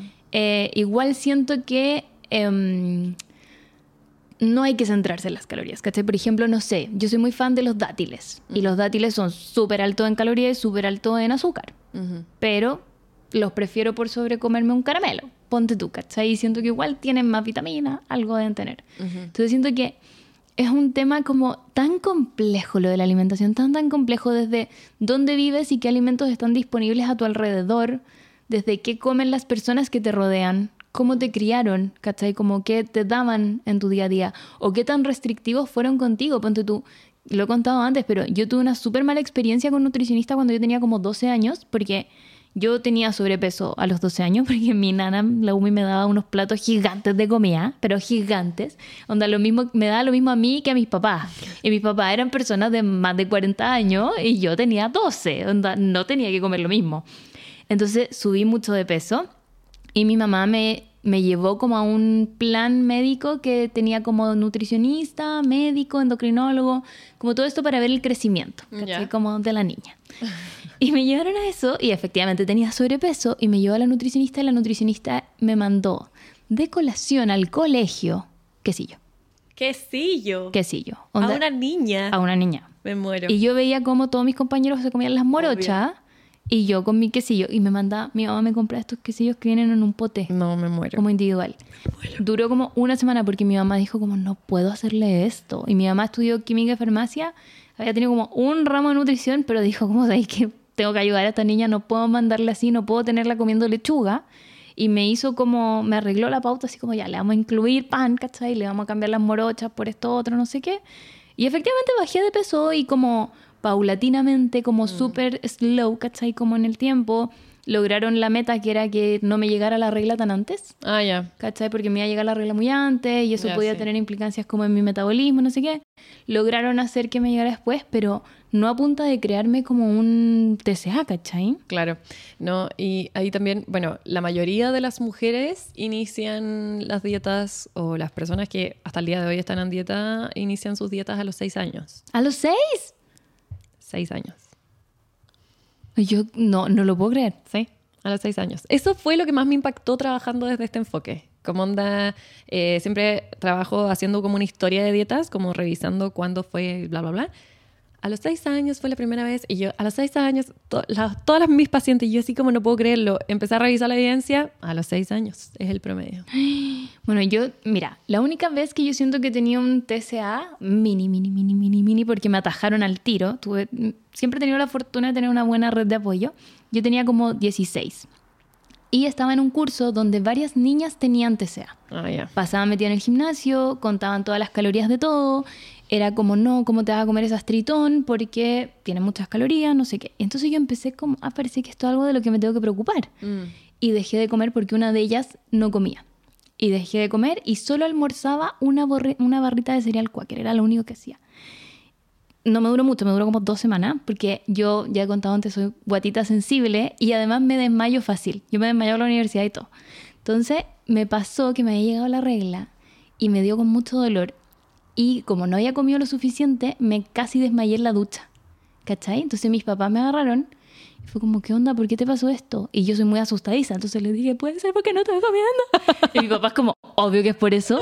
Y después le conté a mis compañeros de curso como que me había pasado esta situación y me dijeron como, pero ¿por qué no estás comiendo? Tienes que comer. Y de ahí volví a comer. Fue como, ok. Como... Ay, menos mal. Sí, no, es súper crítico esto. En verdad, el tema de los trastornos de la conducta alimentaria, lo peor de todo es que con el tema de la pandemia aumentaron en un 30%. ¿Por qué aumentaron? Porque las redes sociales, la ah. exposición de los cuerpos. Ya estaban muy pendientes. Exacto, exacto. Y también, eh, no solamente aumentado, aumentó la prevalencia, sino que ahora se empieza a presentar de más pequeñas. O sea, antes la edad promedio era como a los 14, 15 años, hoy empezó a ser a los 10. Oh. Sí, entonces al final es como, claro, como que los trastornos de la conducta alimentaria están ahí. Y prescribir eh, conductas alimentarias alteradas, como desde contar calorías, estar midiendo tus porciones, estar pesando la comida, estar eh, clasificando alimentos, etcétera, son factores de riesgo. O sea, las mm. dietas son factores de riesgo para el desarrollo de trastorno de la conducta alimentaria. Entonces, al final, no todas las personas que hacen dieta desarrollan un trastorno de la conducta, alimentaria, pero te asegura que todas las personas que desarrollaron un trastorno de la conducta alimentaria dieta. empezaron porque hicieron una dieta. ¿Cachai? ¿Y cómo lo hacen? Porque, por ejemplo, ya, yo ahora que estoy entrando en el mundo fitness, mentira, pero me gusta hacer ejercicio. Em, la nutricionista a la que fui sí me recomienda pesar, pesar mis cositas, em, pero efectivamente para mí no es un problema, ¿cachai? No me siento restringida Claro. De hecho, siento que como más gracias a su pauta porque estaba comiendo menos de lo que necesitaba para lograr más masa muscular y todo eso. ¿Dónde está como esa delgada línea, siento yo? Porque es muy difícil. Es difícil, porque igual ahí uno tiene que ir identificando como de, ya, por ejemplo, no sé, cuando nosotros nos vamos estableciendo como estas reglas alimentarias, ¿qué pasa en el caso hipotético de si tú quedas con hambre? ¿Te sirves más comida? Sí, o me como, ponte tú una manzanita. Ya. Se agregó algo. Perfecto. Yo, ok. Como existe esta decisión de, ok, no, me importa si es que me paso la mm. cantidad. Mm. ¿Cachai? Como esto es lo que yo generalmente como, ok, me sirvo más. Mm. ¿Sí? Pero igual, idealmente, eh, eso, o sea, hoy eso tú lo puedes llevar a cabo. ¿Cachai? Porque tienes el tiempo, no sé, porque puedes hacerlo. Pero ¿qué pasa después, no sé, cuando, eh, no sé, en 10 años más? Quizás mm. no puedas estar pesando tu comida. Claro. ¿Cachai? Entonces, finalmente, eso es una, em, la alimentación que nosotros llevamos o, la que te pueden haber sugerido es algo como momentáneo. Del momento, claro. ¿Cachai? Y eh, me ha pasado también como muchas pacientes decían como, ay, es que en ese momento yo comía de esta forma o llevaba este tipo de alimentación, pero ahora he tratado y no puedo. Y es como, porque también creo que es importante considerar que el haber hecho dieta o el haber mantenido como unas reglas tan estrictas de alimentación también es trauma para nuestro cuerpo, mm. ¿cachai?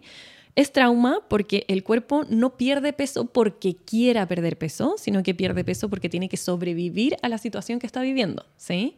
Por un lado. Entonces, como que trata de sobrevivir, chuta, me quitaron la energía, entonces tengo que sobrevivir y me adapto y pierdo peso pero no es como que, ¡yuhu! Estoy perdiendo peso. No, no, no, el cuerpo está pero estresadísimo. Está estresado. Entonces, después, cuando recupera el peso perdido, es como, oh, ya, puedo volver a estar normal y tranquilo, ¿sí? Mm.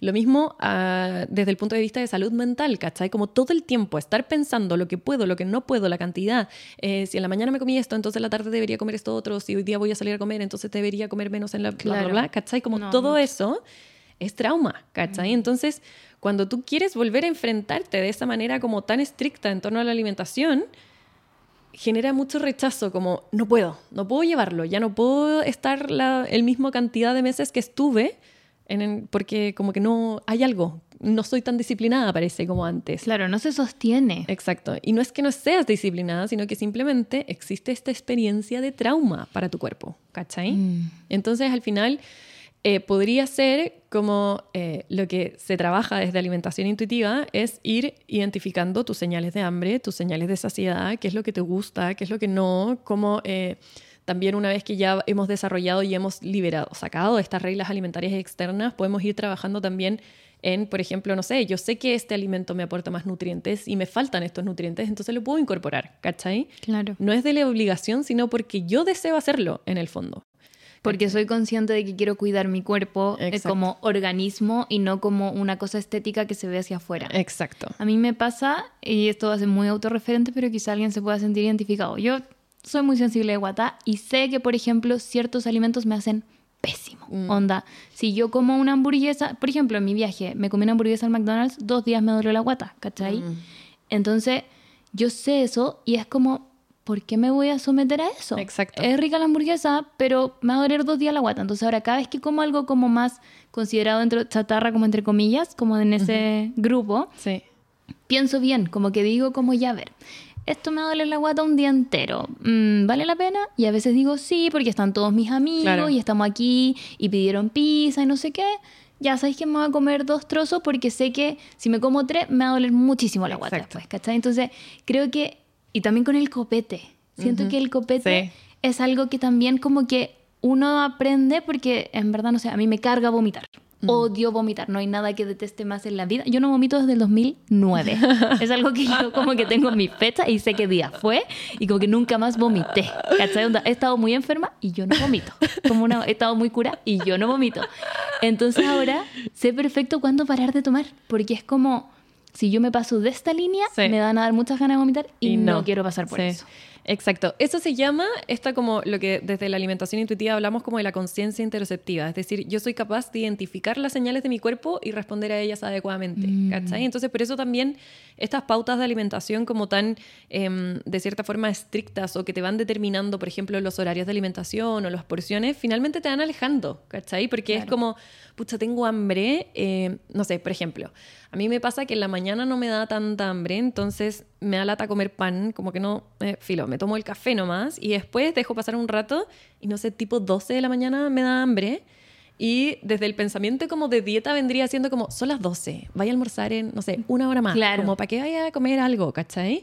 Entonces, silencio esa hambre, me la aguanto y almuerzo, Mm. ¿se entiende? Entonces al final como que pasamos tanto tiempo y dentro de esta cultura está súper normalizado el silenciar el hambre. Mm. No, eso no es hambre, es ansiedad. No, eso no es hambre, es que estás aburrida. No, eso no es hambre, es que tenés pena. ¿Cachai? Como te alejan de tu hambre. Entonces tú después empezás a dudar como, ¿será hambre o no será hambre? Claro. Y después es que esta estrategia te sirve para aguantarte el hambre. Toma este medicamento que te hace inhibir el hambre. ¿Cachai? Entonces al final es como... El hambre deja de existir y lo empezamos a ver como el hambre el enemigo, como "Ay, tengo hambre, no, esto yo no debería estar teniendo hambre Claro. hasta ahora. Tomemos agua, mejor Exacto. para pasar el hambre. Exacto, ¿es hambre o es sed?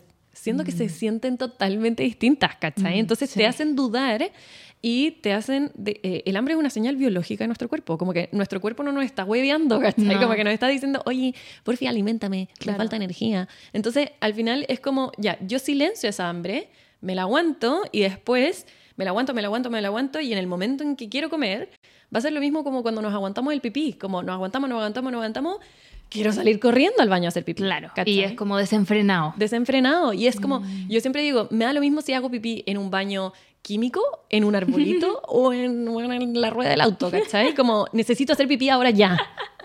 Entonces al final es como lo mismo con el hambre, como tenéis tanta hambre que te da lo mismo lo que comáis. Sí. Es como ta, ta, ta. Y al final, entonces, eso es lo que va gatillando como esta también la desconexión con el cuerpo. Mm. Como nosotros tenemos la capacidad de regular nuestra ingesta energética, nuestra ingesta de nutrientes, etcétera, etcétera, ¿cachai? Solamente que perdimos esa capacidad porque Claro. nos enseñaron a perderla. Claro, porque te pautearon tanto todo que uno se perdió de sí mismo. ¿Cachai? Que algo que me he dado mucho cuenta de después de haber estudiado nutrición, obviamente nosotras tenemos como un, bueno, tú tenías un camino más largo que yo, pero un camino largo de analizar que por qué comemos, que por qué Sí. no sé qué. Cuando yo fui a Ghana también me tomé mucho el tiempo de eso. Y algo que me di cuenta es que la comida como más, ponte tú, harinas blancas, cosas así, eh, son muy ricas, pero me hacía que me diera hambre muy rápido. Ujú. ¿Cachai? Como que me saciaban el hambre, pero a las dos horas ya quería comer de nuevo. Y, por ejemplo, si me sirvo un plato de, no sé, pollo al jugo, con un arroz, con un tomate, con lechuga, con unas semillitas y con un aderezo y de postre me como una manzana, no me da hambre hasta mucho rato más. Claro. Entonces es muy impresionante cómo también vamos conociendo nuestro Exacto. organismo a través de eso, como, no sé, como también entendiendo qué cosa realmente como que te va nutriendo y dando la energía, porque uno necesita energía para vivir, para Exacto. pensar, como... Exacto.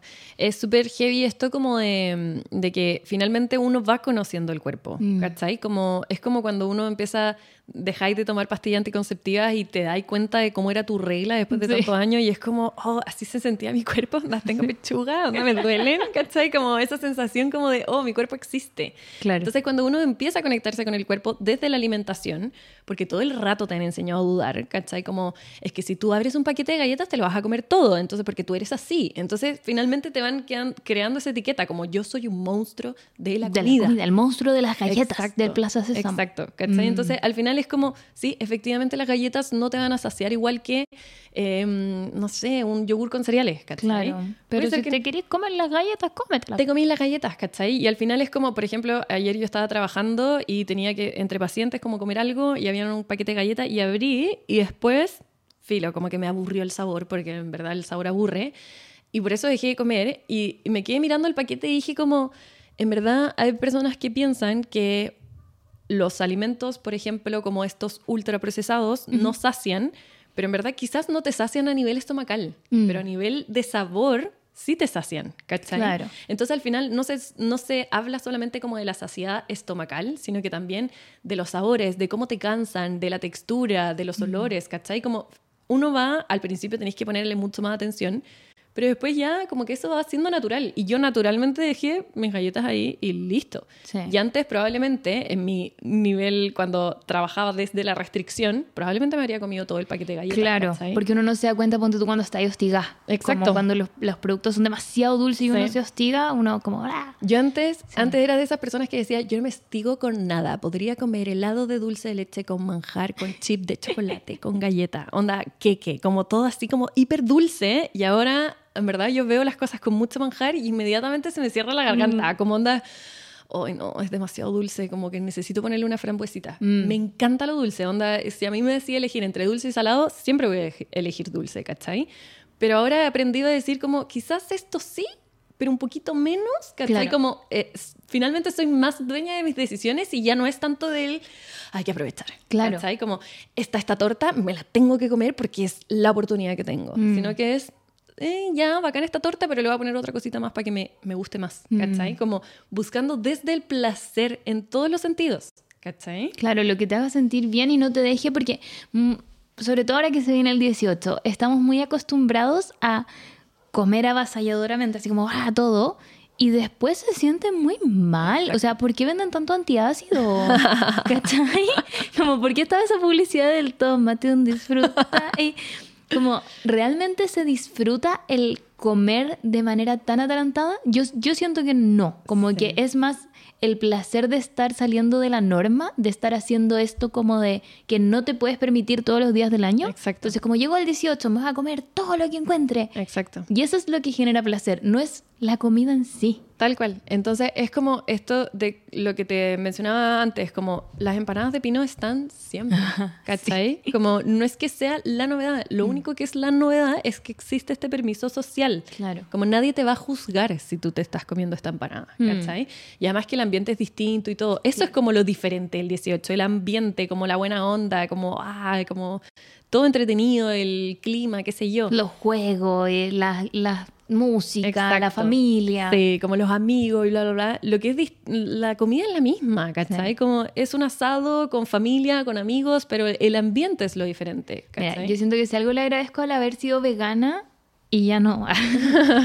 es que cuando yo celebré el 18 siendo vegana con mi familia, eh, dejé de comer tanto como avasalladoramente, como dijimos, Claro. ¿cachai? Sino que comía como lo que yo misma me preparaba, entonces no me preparaba tantas cuestiones porque eran para mí nomás. Entonces me preparaba eso justo. Y ahora, cuando como ya más nor- normal le puse ya, pero bueno, ya, de, de todo.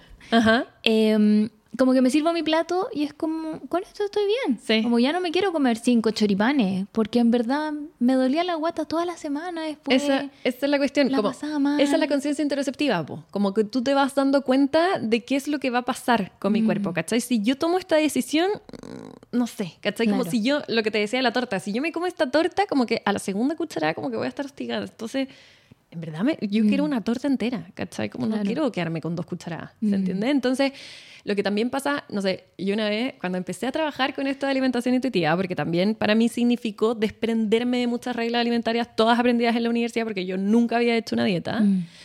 Entonces, cuando empecé a trabajar en alimentación intuitiva, para que tú también vayas conociendo tus señales de hambre y saciedad, tienes que llegar a los extremos, ¿cachai? Como yo sabía perfectamente cómo se sentía el hambre en mí porque había estado acostumbrada a aguantarme el hambre muchas veces, pero sabía también cómo se sentía la saciedad, pero nunca había llegado como a ese lugar consciente. Entonces, era la pandemia, el 2020 creo, sí. Y empecé a... mm, eh, era el 18 y dije como que me propuse así, como, ya, voy a llegar a mi nivel de saciedad como más extremo posible, ¿ya?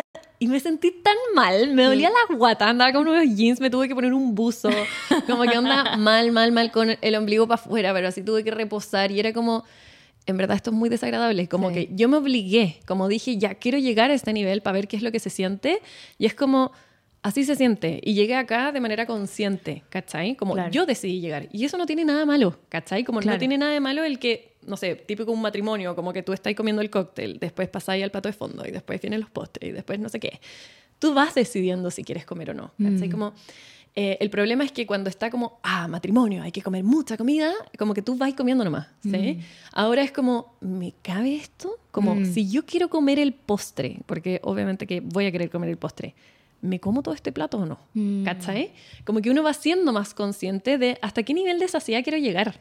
Claro, y me encanta que estamos hablando de hasta qué nivel de saciedad quiero llegar y ya no desde eso que uno pensaba cuando era más chica, que era como, ¿cuánto voy a engordar si me como esto? Exacto. ¿Cachai? Como que antes era muy hacia afuera. Exacto. Era como los demás van a ver en mí que yo tengo un rollo, no sé, cualquier Exacto. cuestión. Y ahora es como yo me quiero sentir con la suficiente energía para pararme y mañana si quiero ir a trotar, que es algo que yo jamás hago, poder hacerlo, ¿cachai? O no sé, ponte tú también, a mí me pasa con el carrete, que es como ya, si yo vuelvo a las 6 de la mañana, al día siguiente no me voy a poder levantar a las 9 como a mí me gusta los sábados a salir a dar una vuelta y ir a comprar el pan a una panadería Sí, que me gusta acá al lado, sino que me voy a despertar a las 2 y va a ser una lata, porque a mí no me gusta eso. Entonces ahí uno empieza como a crecer y a tomar decisiones, yo siempre le digo, por la vea del futuro. A mí me gusta Sí. mucho tomar decisiones por la vea del futuro. Es como, me gusta, ponte tú, dejarme arroz hecho por la vea del futuro. Digo, como la vea de mañana me va a agradecer tanto este arroz que le hice. Sí, no, sí, es verdad. Es como esta decisión de lo hago, por ejemplo, a mí me pasa mucho, sufro mucho de dolores de cabeza. Entonces,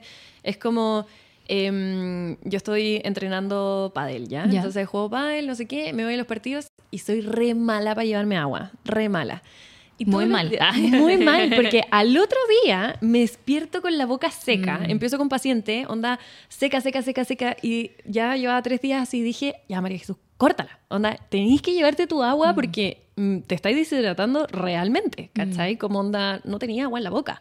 Entonces es como esto de, de me voy dando cuenta de la consecuencia que tiene, entonces tomo la decisión por mí. ¿Cachai? No porque uno tiene que cumplir con la cantidad de agua Claro. que se necesita, ¿cachai? Sino que me estoy dando cuenta de lo que está afectando, ¿sí? Yo vivo en el sur, entonces igual cuando uno toma mucha agua te da frío ir a hacer pipí o como que te da lata, sí. ¿cachai? Entonces es como, puta, qué baja. Además encima el baño es como el lugar más helado de la casa porque la estufa no, o sea, el Claro. calor de la estufa no llega, ¿cachai? Y el que tiene la ventana abierta porque humedad, en el sur hay mucha humedad, entonces uno tiene que estar ventilando todo el rato. Eh, yo una lata, ¿cachai? Entonces, al final es como, como que uno va tomando esos pros y contras, como de, ya, bueno, voy a tomar, pero hasta esta cantidad, porque si no paso en el baño y me da lata, ¿cachai? Claro, y se vuelve algo... latero. Exacto. Mm. Entonces, y, pero cuando hace calor, bueno, tomo agua todo el rato. O sea, no sé, me voy de vacaciones y es como botella de agua conmigo porque tengo mucha sed o mucho calor. ¿Se entiende? Entonces ahí uno no- nos vamos dando cuenta de cómo todos nosotros tomamos decisiones en torno a nuestro cuerpo. ¿Cachai? Como algo que mi cuerpo está sintiendo. Por algo, en invierno nos dan ganas de comer sopa y pilla y en verano nos dan ganas de comer fruta en la calle. Es tan cierto eso. ¿Cachai? Es como, me pasa en invierno, ponte tú que soy fan, no sé, yo nunca como cosas fritas, pero las sopaipillas es como, por favor, vengan a mí, ¿cachai? ¿Sí? Y es como, y es algo, una decisión, o sea, no es, es algo intuitivo en el fondo, Mm. ¿cachai? Hace frío, queremos algo más calientito y queremos también, mi cuerpo también genera más energía con cosas con más energía. en Claro, fondo, necesitamos cosas más calóricas al final, Exacto. llevándolo como a palabras que Exacto. más típicas. Sí. Y te digo algo que a mí me ha pasado y que me he dado cuenta últimamente y que ya decidí como basta, como ya basta con esto. Me, me he visto, hace rato que no, pero igual, me había visto en que me pasaba como, "Mm, me dieron ganas de comer papitas fritas, mejor me como dos almendras, no sé, ya algo así, como lo, lo puse muy exagerado, pero no sé, mejor me como un yogur. Ajá. Y terminaba comiéndome el yogur y las papas fritas. Sí. Entonces creo que ahí entra mucho esto de la alimentación intuitiva de cómo cómete las papas fritas. Querías comer papas fritas, tenías, porque normalmente a mí me pasa que me dan ganas de comer algo cuando lo tengo. Entonces Sí. es como, están ahí, sácate un puñado en un potito, o sea, en un potito, en un potecito, ¿cachai? Y te lo comí tranquila viendo regia serie, no sé, Sí. y vas a estar bien. Porque si no, después que hay todo el rato como, Quiero las papas. quiero las papitas y que quiero las Sí. papitas, pero ¿por qué no me las comí? Sí. ¿Cachai? A mí me pasa todavía haciendo que ya tengo mi camino más recorrido, ¿cachai? He aprendido, he ido soltando cosas y todo. Todavía me pasa a veces y me frustro, pero no por haberme comido las papas, sino que me frustro porque es como, ¿por qué no me hice caso? Sí, yo lo sabía. Sí, yo sabía que Es que, papas fritas. ¿sabéis lo que pasa también, Bea? Es que, por un lado, también existe como esto de, es que, es que esto, entonces, no es que tenga hambre porque quiero comer papas fritas, Mm. es todo un antojo. Entonces, quizá, y es lo que viene como muy desde eh, que nosotras que somos ansiosas sabemos que no es ansiedad, ¿cachai? Pero es como, es que esto no es hambre, esto es ansiedad. Por Mm. Claro. eso quiero comer papas fritas. Entonces, ya, bueno, si es hambre, me voy a quedar bien con un yogurt. En verdad es no, ¿cachai? Como onda, si querís las papas fritas es porque querís las papas fritas, porque Sí. querís sentir ese sabor. Si tú querís comerte una manzana con yogur, no vayas a decir como, ¿y si como las papas fritas? No. No, te vais directo a la manzana con yogur, ¿cachai? Mm. Porque eso es lo que querís comer. Pero como está catalogado este alimento como algo que no debería Mm. o como malo o como que debe ser a- ocasionalmente, como que, ah, ya lo evito, Mm. ¿cachai? Pero finalmente termino comiendo y quizás termino comiendo incluso más de lo que podía tolerar en ese momento. De hecho, ¿cachai? ahí entra la parte más importante que es lo que dijiste de aprender tu propia saciedad, porque me ha pasado que como me lo restringí, después termino comiendo más. Exacto. Pero hay otras veces, yo esto lo leí, no sé si, cach- me imagino que sí la cachai porque es muy conocida en el mundo de la nutrición, una nutricionista que se llama en Instagram Nutritionist is the New Black. Sí. Yo tengo su libro, de que ella lo lanzó hace mucho tiempo, años, antes de la pandemia incluso. Y ella decía como, si quieres comer las papas fritas, cómetela, pero decía como, pero sírvete en un pote, Mm. como no te lleves toda la bolsa, porque así te vas a dar cuenta de cuánto realmente querías comer, ¿cachai? Como, porque pasa que si tú tenés la bolsa aquí instalada, vaya a comer, comer, comer, comer, y no te vas a dar cuenta cuando tu cuerpo en verdad ya no necesitaba seguir comiendo esas Exacto. papas fritas. Y si te las en un potecito, te vas a comer ese potecito, y bueno, si querés más, caminas, te echas más y vuelves, Y. ¿cachai? Sí. Y eso, ¿sabéis qué? Me cambió mucho la percepción de las cosas porque, claro, ahora me doy cuenta que me sirvo una tacita y hay veces que con esa tacita digo como, estoy bien. Sí. Estas eran las papas fritas que quería.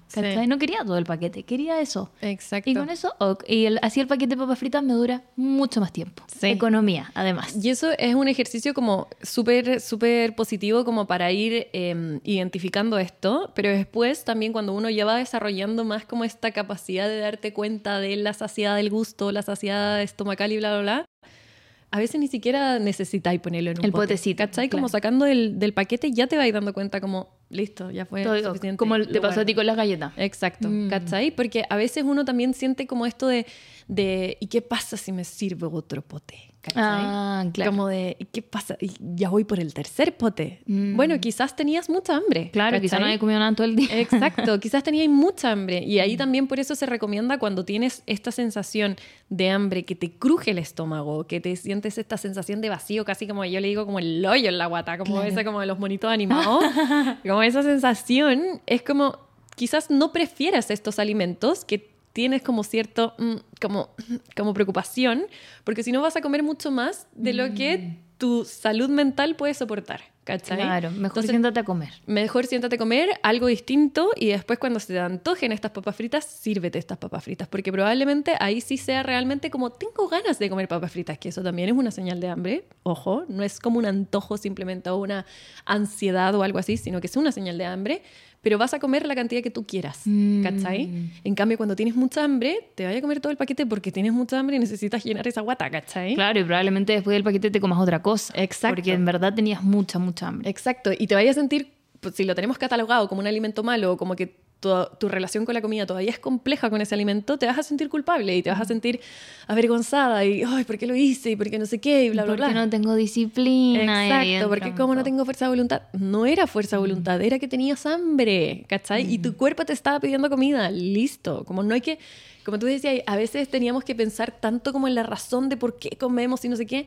Es mucho más simple, ¿cachai? Como onda, no hay que buscarle la razón tan más allá, es señal biológica, también emocional, ¿cachai? Por algo tú disfrutáis tanto como el guiso de, volviendo al guiso de zapallo, Claro. ¿cachai? Como onda, es como, oh, qué rico. A mí, yo aprendí a hacer las lentejas como las hace mi mamá y me encanta. Y es como, oh, mami. Siempre que hago mis lentejas es como, mamá, estoy cocinando lentejas. ¿Cachai? Como ese recuerdo. Momento ratatouille. Sí, ¿cachai? Sí, yo me he llegado a poner a llorar cuando pruebo un plato que es igual a lo que hacía la Umi. Es como, Ay, como en mi casa. Esto es mi casa. Sí, entonces al final es como la comida no solamente la comemos porque es nutritiva o porque tiene nutrientes, ¿cachai?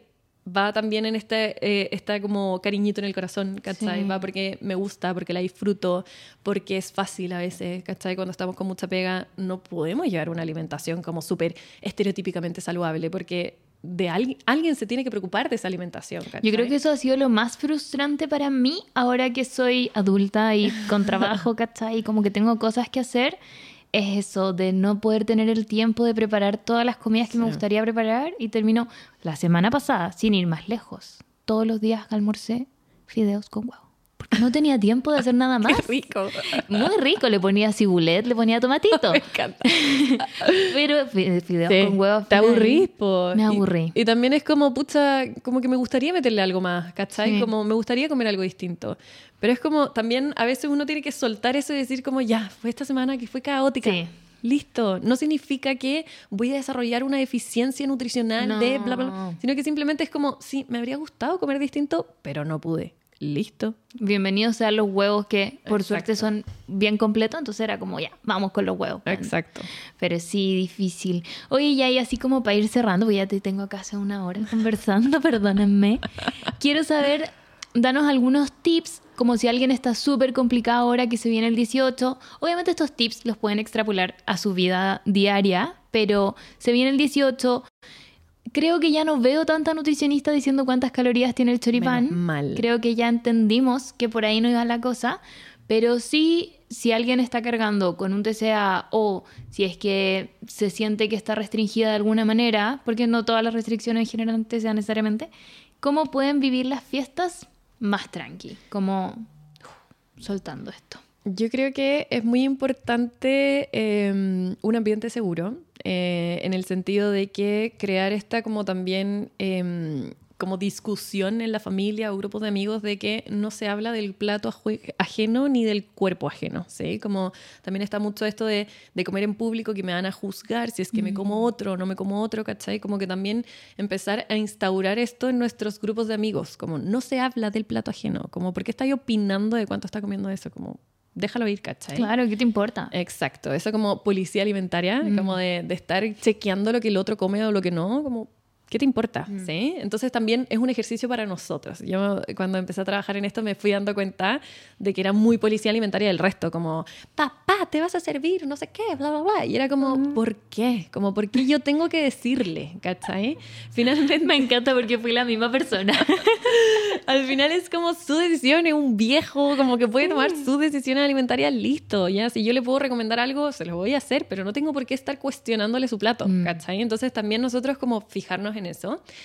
Y creo que también entender de, y creo que esto es algo que siempre les digo a mis pacientes, como repetirnos en la cabeza, esta no es la última vez que voy a poder comer asado, esta no es la última vez que voy a poder disfrutar este choripán, esta no es la última vez que voy a poder comer esta empanada, ¿cachai? Como yo tengo el permiso, la empanada va a estar todo el año, Claro. ¿cachai? Como... Choripanes también puedes hacer todo el año con pebrecito. Exacto. Ay, qué rico. Sí, Eh, se siente casi como si fuera la única fecha del año en que Exacto. venden estas cosas. Sí, Y sí. Y es como, no, onda, si en este momento no quiero comer la empanada porque acabo de comer el asado, quizás lo guardo para después. Claro. O quizás me comí la empanada antes que el asado y, pucha, como que no me cabe. Yo creo que no me cabe en este momento el asado, quizás lo guardo para más rato, ¿cachai? Mm. Como entender de que la comida está y va a estar. ¿Sí? Entonces, como el darnos esa tranquilidad de que no es el momento para comerlo, sino que es algo que está. ¿sí? Cuando nos damos esa tranquilidad, nuestro cuerpo también baja las revoluciones, como desde el punto de vista como mental, entre comillas, como también entendemos de, ya, no tengo que abalanzarme sobre esta comida, sino que va a estar. Claro, y voy a comer lo que elija comer y lo que me plazca en este minuto. Exacto. También es importante como preguntarse de qué tengo ganas. ¿Tengo ganas de comer todo esto o tengo como que hoy día tengo ganas? Porque hay días como llevo mucho asado y no he comido empanada, ya hoy día quiero comer empanada. Y voy al Claro. asado y no hay empanada y es como, "Mm, yo quería empanada, quizás me voy a comer mi empanada yo solo, ¿cachai? Como- eso como de, de, de qué es lo que quiero comer yo. Sí. Como de, de qué tengo ganas. ¿Tengo ganas de comer esto? No. Siento que me, no sé, después de mucho asado, hoy estoy con la guata pesada, no voy al baño hace tres días. Quizás hoy día voy a comer una ensalada. Claro, ¿cachai? le voy a meter más ensalada. el preguntarme como qué es lo que yo Mm, quiero comer, qué es sí. lo que yo tengo ganas. Y pasa también a veces al revés, ponte tú, yo soy muy poco dulcera, como podrás haber escuchado, te hablé todo el rato de las papas fritas, nunca te hablé mucho de pasteles, porque no soy tan dulcera. y me pasa mucho que como disfruto más la parte del asado, las ensaladas, porque en verdad ahí me sirvo como mi choripán. Claro. empanadita, bla, bla, bla. Cuando llega la hora de la once, que mi familia es muy de que el asado pasa para la once, como que y Sí. nunca, nunca no hay comida en la mesa, estamos todo el día sí, sentados ahí. Y a la hora de 11 traen pasteles, ponte tú. Y a mí, para los pasteles, yo soy muy picky. Algo que he aprendido es que si no me gusta, ¿para qué me lo voy a comer? Exacto. Y me pasa que a veces mi familia es como, pero no vas a comer.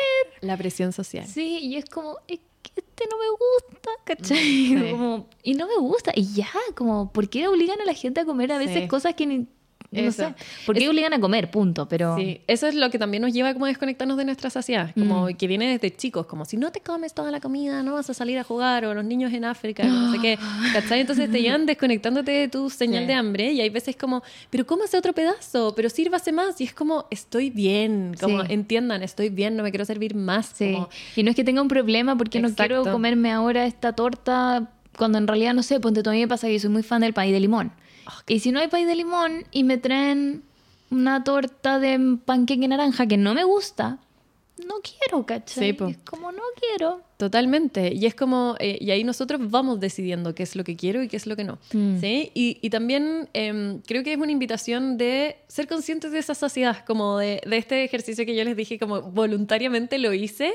También ser conscientes como de, de cómo se llegó a sentir un nivel de saciedad más extremo, de qué consecuencias tuvo, ¿cachai? De qué malestar. Tuti no fue al baño en dos semanas. Como- Entonces, eso como de, de ser conscientes de nuestro cuerpo, ¿cachai? Sí. Como de, no desde el contenido nutricional que tuvo mi Claro. plato, sino como desde lo físicamente, qué es lo que estoy sintiendo. Que a veces siempre, de, cuando hablamos de alimentación, nos centramos en lo nutricional únicamente. Y la comida es mucho más que nutrientes. Entonces, Mm. finalmente tenemos que centrarnos en ¿Qué es lo que está sintiendo mi cuerpo? ¿Cómo fue la experiencia de estar en este asado con toda mi familia? Hace tiempo que no veía a mis amigos, qué sé yo, bla, bla, bla. ¿Cachai? Como de, ¿qué, qué es lo que estoy viviendo yo? ¿Cachai? Más que esos nutrientes que están en mi plato. Claro. ¿Cachai? Ay, me encantó. Oye, Ah, Tuti, bueno. muchas gracias por venir. Muchas gracias de nuevo por venir de tan lejos. Además, una invitada ilustre.